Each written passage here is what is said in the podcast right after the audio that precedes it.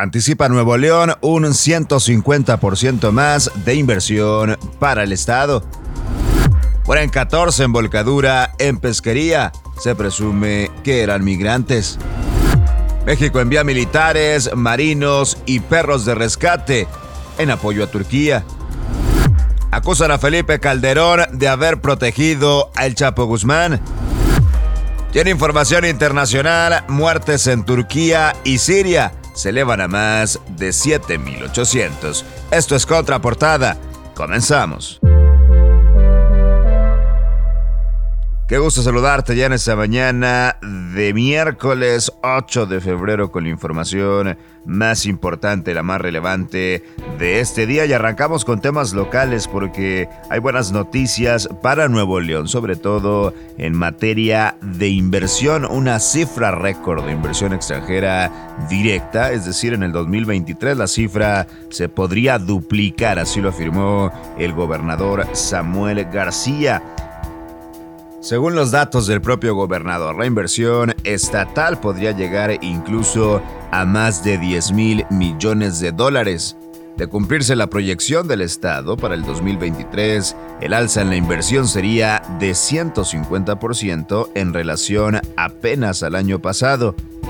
Y para muestra, dice, un botón ayer se instaló en nuestro estado, particularmente en Salinas Victoria, una empresa de origen británica que invertirá 400 millones de dólares en una planta de productos de belleza, generando alrededor de 1.200 empleos entre directos e indirectos, al menos en tres años. Durante el año pasado, García Sepúlveda dijo ante manufactureros que Nuevo León subió la aportación en el Producto Interno Bruto, el PIB, que genera a nivel nacional pasando de 8 a 8.3%. Anticipa Nuevo León un crecimiento en la inversión de más de 150%.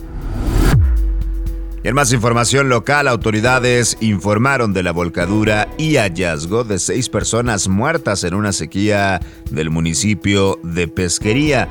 Fueron elementos de protección civil de Nuevo León, quienes a su llegada al afluente cercano de la carretera Pesquería Los Ramones de la colonia Santa María confirmaron el fallecimiento de 11 hombres, dos mujeres y un niño de entre 8 y 11 años. En el sitio fue hallado el vehículo al interior de una sequía donde se detectaron a 14 personas sin vida. Se presumen que podrían ser migrantes.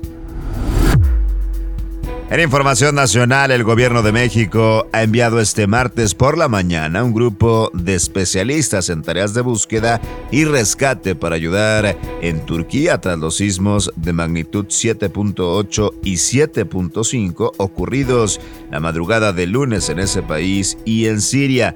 El grupo está conformado por 93 integrantes de la Secretaría de la Defensa Nacional, 37 miembros de la Secretaría de Marina, 15 elementos de la Cruz Roja y 5 funcionarios más de la Secretaría de Relaciones Exteriores.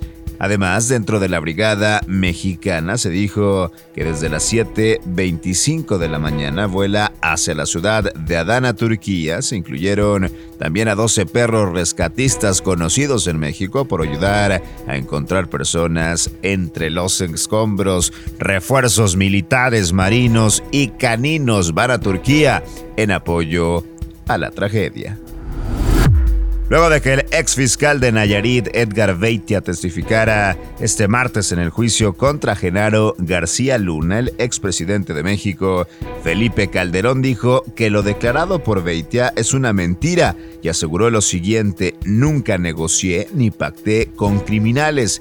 Esta declaración la realizó a través de su cuenta oficial de Twitter, luego de que Edgar Beitia, alias El Diablo, se presentara ante la Corte de Nueva York y expusiera que tanto el exsecretario de Seguridad Pública, Genaro García Luna, como el expresidente Felipe Calderón pidieron al entonces gobernador de Nayarit, Ney González, que apoyara al cártel de Sinaloa, el cual era liderado en ese momento por Joaquín El Chapo Guzmán.